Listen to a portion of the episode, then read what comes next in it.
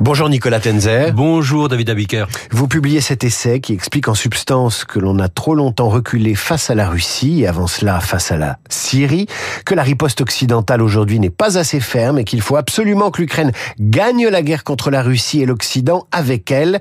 Euh, à vous lire Nicolas, l'Ukraine, c'est la nouvelle guerre d'Espagne.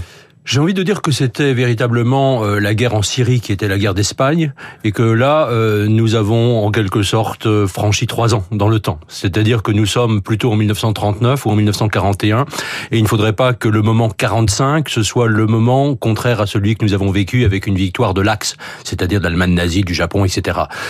30, la, la, guerre en Syrie, l'ancien ambassadeur de France aux Nations Unies, François Delattre, avait parlé de Guernica au moment du siège d'Alep. Nous n'avons rien fait. Nous avons abandonné les Syriens, nous les avons laissés mourir. Ça a créé un million de morts, essentiellement dus à Assad, à la Russie et à l'Iran. Euh, il faut jamais oublier d'ailleurs que euh, rien que la Russie a tué plus de civils syriens euh, en Syrie que Daesh lui-même. Donc et puis évidemment, la, la Russie s'est sentie en quelque sorte renforcée par cela. Euh, déjà d'abord par l'absence euh, de lignes rouges. Vous savez qu'Obama avait décrété en 2013, avant les attaques chimiques de la Ghouta, et donc en 2014, il a attaqué l'Ukraine, l'invasion du Donbass par les petits hommes verts, en fait par l'armée russe, euh, l'occupation illégale de la Crimée, et puis après, avec l'absence de réaction, avec le retrait des forces américaines de l'Afghanistan, il a compris qu'il avait les voies libres.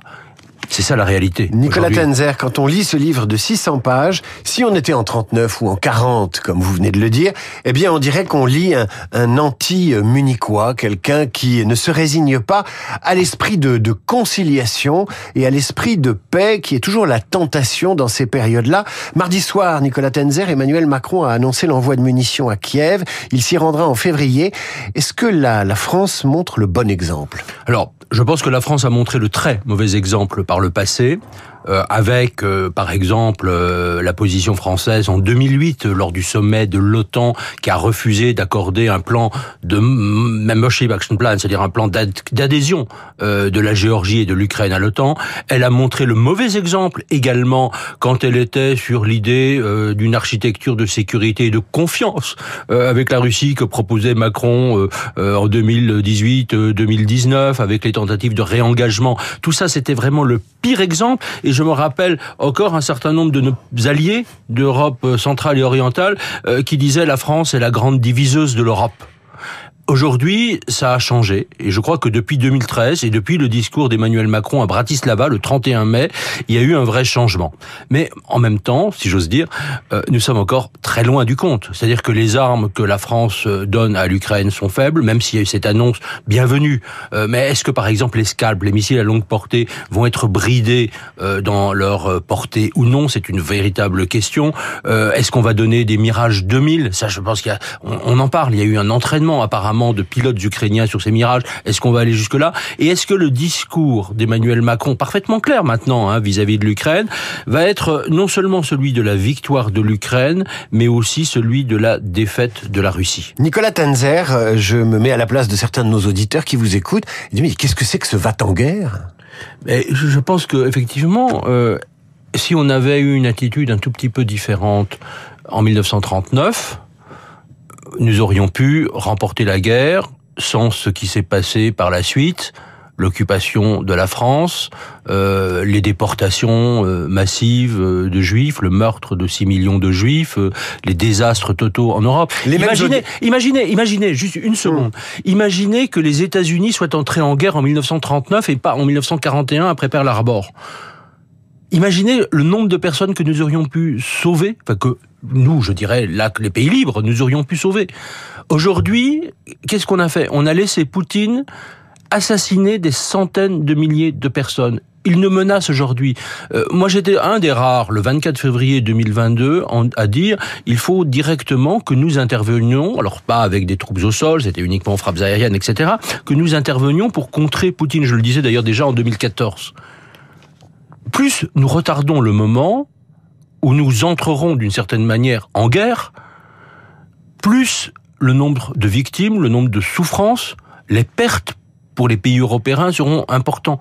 C'est comme pour une maladie grave. Il vaut mieux la traiter à son stade précoce que lorsqu'elle a commencé à envahir tout l'organisme. Certains de ces mêmes auditeurs vous diront comparaison n'est pas raison, on peut pas comparer le, deuxième conflit mondial avec ce, ce moment euh, de, l'histoire occidentale et de, des rapports de l'Occident avec, euh, avec la Russie. Au-delà de ça, ils vont vous dire, mais euh, il y a tout un courant de pensée diplomatique aujourd'hui qui dit, mais avec l'OTAN, l'OTAN a été trop offensif avec les États baltes à une certaine période. On a, on a intimidé la Russie, on l'a méprisé, on l'a humilié, et c'est pour ça que Poutine a cette attitude euh, aujourd'hui. Que leur répondez-vous? Alors, un, que c'est un discours de propagande russe et qu'il est d'abord totalement faux sur le plan factuel pour l'instant. D'ailleurs, ce qu'on revoit d'ailleurs, rappelez-vous euh, ce qu'on appelait l'acte fondateur de l'OTAN 1997 à l'époque, vous aviez le secrétaire général de l'OTAN et Boris Yeltsin, le président de la Russie, qui avait signé un accord. L'OTAN, l'Union européenne ont tendu la main avec la Russie. Vous aviez ce qu'on appelait, côté européen, la Russia First policy, la, Russie, la politique, euh, disons, de priorité en quelque sorte avec la Russie. Euh, il n'y a jamais eu de menace véritablement. En revanche, ce que j'essaye de montrer dans le livre, c'est pour ça qu'il est assez long, c'est que je reviens sur un certain nombre d'exemples historiques, je reviens sur des concepts fondamentaux des relations internationales, c'est que le pseudo-réalisme, je parle là comme Raymond Aron, le pseudo-réalisme de tous ceux qui disent cela ne correspond pas à la réalité des faits. Nicolas Tanzer publie Notre guerre, le crime et l'oubli pour une pensée stratégique, la feuille de route géopolitique des années à venir. Euh, on va se concentrer sur les mois à venir. Il y a une élection présidentielle aux États-Unis. Euh, si Trump la remporte, euh, beaucoup d'analystes pensent que l'Amérique va basculer à nouveau dans son isolationnisme traditionnel. La Chine aujourd'hui a les relations avec les États-Unis que l'on sait et avec la Russie que l'on sait. on est à, une année de, croisement, une année charnière sur le soutien occidental occidentale à l'Ukraine, ça peut, euh, ça peut s'annuler?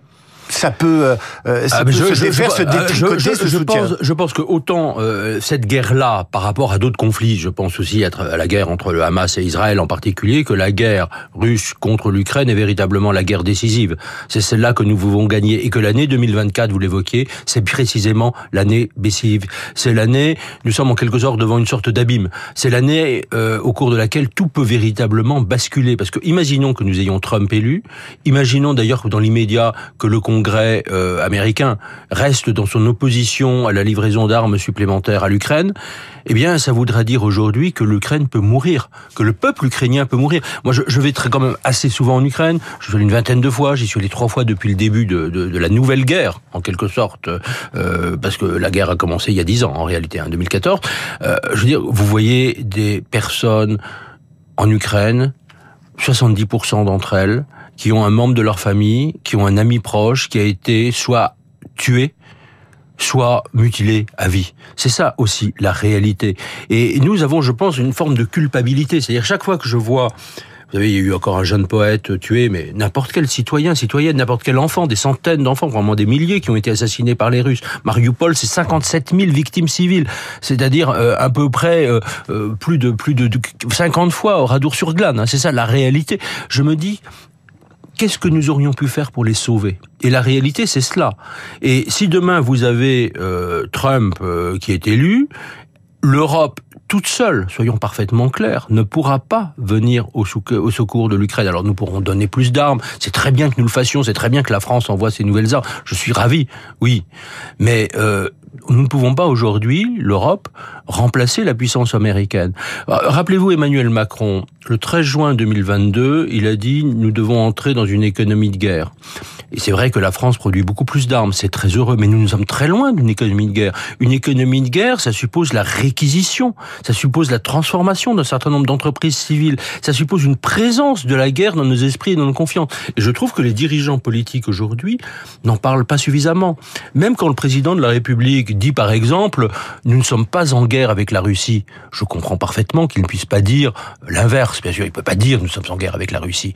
Mais je pense qu'il ne devrait pas le dire véritablement. En même temps, Nicolas Tenzer, le président de la République utilise euh, depuis quelques semaines, voire quelques mois dans son discours, un mot qui est le réarmement. Et il l'utilise dans différents secteurs de la de l'interventionnisme politique. Il parle de, il a parlé tout récemment de réarmement démographique. Euh, on parlerait à la limite de réarmement de l'éducation nationale, de réarmement tout court.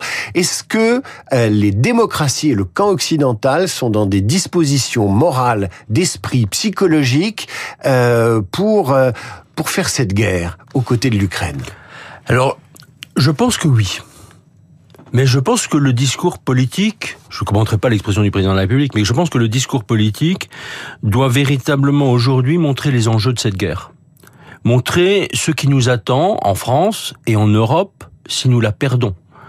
Je pense aussi que nous devons être beaucoup plus sérieux chez nous pour contrer les ennemis de l'intérieur. Nous avons un certain nombre de personnalités politiques, intellectuelles, parfois d'ailleurs même des milieux des médias, qui ont des liens extrêmement forts avec la Russie. Ça fait plusieurs années que nous sommes quelques-uns à le dire très clairement euh, à l'Élysée, au ministère des Affaires étrangères, à d'autres services français. Et je trouve qu'aujourd'hui, nous ne chassons pas suffisamment des gens qui ont des liens de corruption, soyons parfaitement clairs. Quand vous dites chasser, c'est un macartisme à la ah, française Non, non c'est-à-dire qu'aujourd'hui, vous avez des procédures judiciaires. Tout ça, ça doit passer par le juge dans des procédures. Mais je pense aussi, c'était le cas, euh, c'est ce que j'ai dit devant la commission spéciale de l'Assemblée nationale sur les ingérences étrangères euh, qui m'auditionnait en mars, et là où j'ai pu dire beaucoup plus de choses, puisqu'il n'y a pas le risque de diffamation devant cette commission. Voilà. On va pas dire ici.